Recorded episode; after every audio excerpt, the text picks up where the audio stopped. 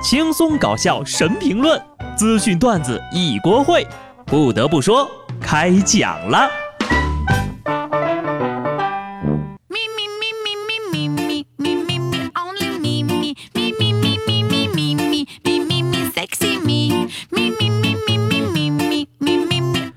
Hello，听众朋友们，大家好，这里是有趣的。不得不说，我是机智的小布，分享一个实用的生活小窍门啊。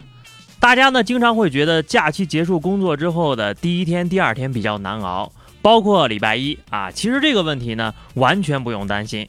我说一个我自己的经验哈，假期的最后一天，或者是呢星期天下午，就去逛逛那些网店，选好喜欢的东西。京东的呢一般第二天就能送到。淘宝、天猫的呀，一般都是一到两天，甚至时间更长一点。你只要按照这个顺序买、下单、付钱、购买，然后接下来的工作日呢，你就会满心欢喜的工作，并且期待着快递了。等快递呀，经常让我不仅连工作都能扛过去，甚至连生活都有了盼头啊！是快递给了我这条命。今天就不一样了，我是不打算在家等快递了，我想出去走走。四月二十八号晚上，市民杨女士和丈夫带着孩子开车回家，在加油站呢遇到一名男子迎面上来，说要送一些茶叶给杨女士品尝。这他们也不认识对方呀，可是对方却非常的热情，迅速的把手里拎着的一个茶叶盒从车窗里塞了进来，挥挥手就扬长而去了。这两口子呀，不知道该怎么办，找空地停车看看吧。打开礼盒一瞧，嚯，哪儿是茶叶呀？礼盒里是厚厚一沓钱，整整五万块钱。杨女士夫妇就把钱交给了派出所，塞钱的人到现在也没找着。一开始啊，我以为是个段子啊，就是塞了一张五万的麻将牌，结果啊，真的是五万块钱现金呐！换我我也觉得呀，我也得蒙啊，我能蒙到他破产。你说这人是不是给领导送钱？是的话。都能搞错车送错人，你也是真废呀！次日，该加油站聚集大量市民，集体晚上遛弯儿。生活中有太多的想象不到，看了这么多段子成真的新闻呢。听说下面这事儿的时候呢，我还是有点震惊的。说是一个二十七岁的英国姑娘跟着男朋友回家见家长，没想到啊，反而爱上了小伙儿他爹。无奈，这俩人当时都有自己的伴侣呀。经过一番挣扎，再加上获得已分手男友的祝福，两个人才决定跨出了这一步。最终，从老婆变老娘，女朋友变成了继母。现实版，我一定要出现在你们家的户口本上。我现在就想问问那哥们儿，这声妈妈你叫得出口吗？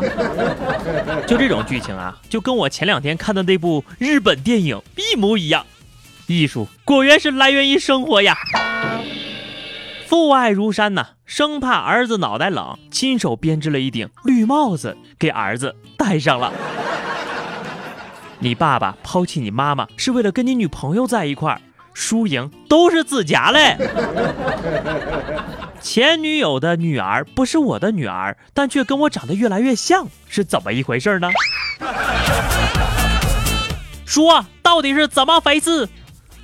近日，杭州一业主的家的阳台啊，突然跳进来一男的，业主就赶紧报了警。那人还坚称说自己不是小偷。民警来了以后呀，他坦白了，原来他是住在隔壁人家的妻子的老王大哥。因为人丈夫出差之后突然回来了，怕串门的事情败露，只好狗急翻墙。这这是一段带颜色的新闻呐。女孩子呢，就应该学会心疼自己的男朋友。当男朋友太忙不能陪伴自己的时候，就该去找别的男孩子陪伴自己，不要让自己的男朋友受累呀！做一个懂事的女孩子。你说人活得好好的，为什么非要找个对象来气自己呢？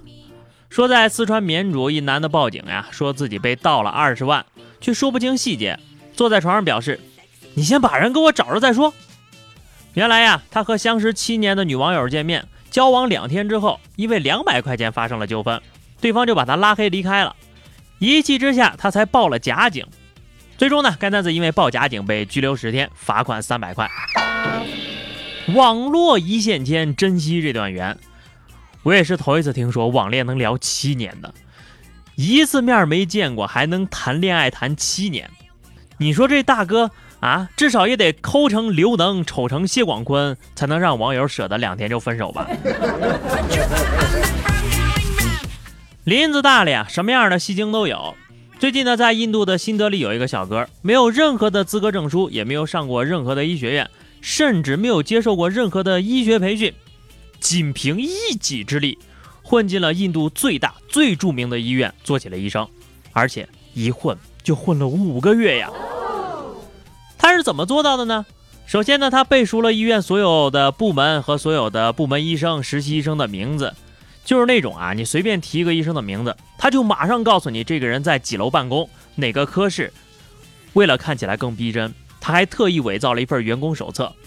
就这样的员工手册呢，只有医生才有。而且每个手册上都印有所属医生的名字，他也一模一样的给自己做了一份，然后随身携带。接着他就开始用假身份和各部门的人交朋友，打听消息。他对不同的人有不同的说辞，比如说遇到住院部的医生，他就说自己是专科的；遇到专科医生，他就说自己是急诊科的；看见医学院的学生，他就说自己是正式的。看见正式医生，他就说自己是被派来实习的。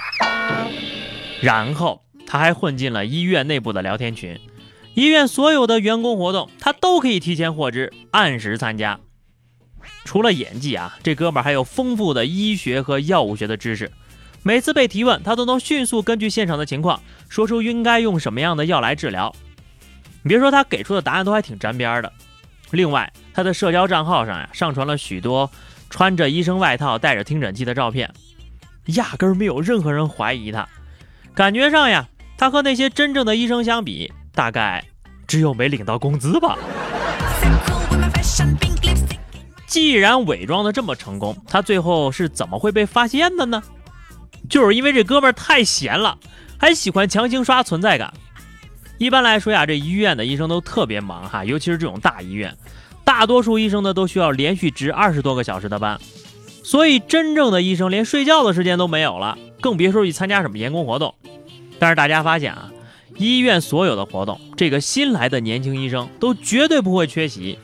就这还不算呢，不仅自家医院的活动有他，就连其他医院和全印度医院搞的联谊活动，他也能按时出席，从不落下。而且啊。他每天晚上都会在固定的时间段，在医院的咖啡厅和医生的招待室附近来回晃荡。其他医生就纳闷了呀，这哥们儿怎么这么闲呢？刚开始呀，有工作人员就把这事儿报告给了住院部的部长。医院本来以为他们要调查的是一个才刚进医院、每天拿着工资好吃懒做的医生，但是很快呀，医院就发现这事情并不是他们想象的那么简单，因为。这哥们儿他不属于任何医院的任何部门，所有科室都没有他的名字呀，医院也没有他的档案，甚至医院的保卫科查证之后呀，发现这个人的 ID 和指纹等也根本不在医院的员工行列里。这时候呀，医院就发现事情不对了，报了警。后来就在他照常到医院参加职工马拉松比赛的时候，被警察叔叔带走了。问他为什么要冒充医生呀？他先是说自己的妹妹得了绝症啊，这个想要跟医生搞好关系，这样呢就可以帮妹妹争取到一些特权，有个更好的治疗环境。没几天，他又说自己就是纯粹的热爱医学，喜欢和医生混在一块儿，以后想成为一名真正的医生，所以呢想先到医院方面呢进行个实习啊。警方表示，冒充医护人员这样的事情，无论什么情况下都是无法容忍的，毕竟。医生治病不是过家家，一个简单的玩笑啊，有时候就可能会造成无法挽救的后果。说了这么长啊，真的是人生如戏，全靠演技啊！印度小哥从来没有让人失望过啊。不过我想了想啊，如果他不是这么闲，而是忙着做医生的话，应该更容易暴露吧。好的，以上就是本期节目的全部内容了。如果你喜欢小布的声音，记得点赞、订阅、转发，关注微信公众号 DJ 小布或者加入 QQ 群二零六五三二七九二零六五三二七九，来和小布聊聊人生吧。下期不得不说，我们不见不散，拜拜。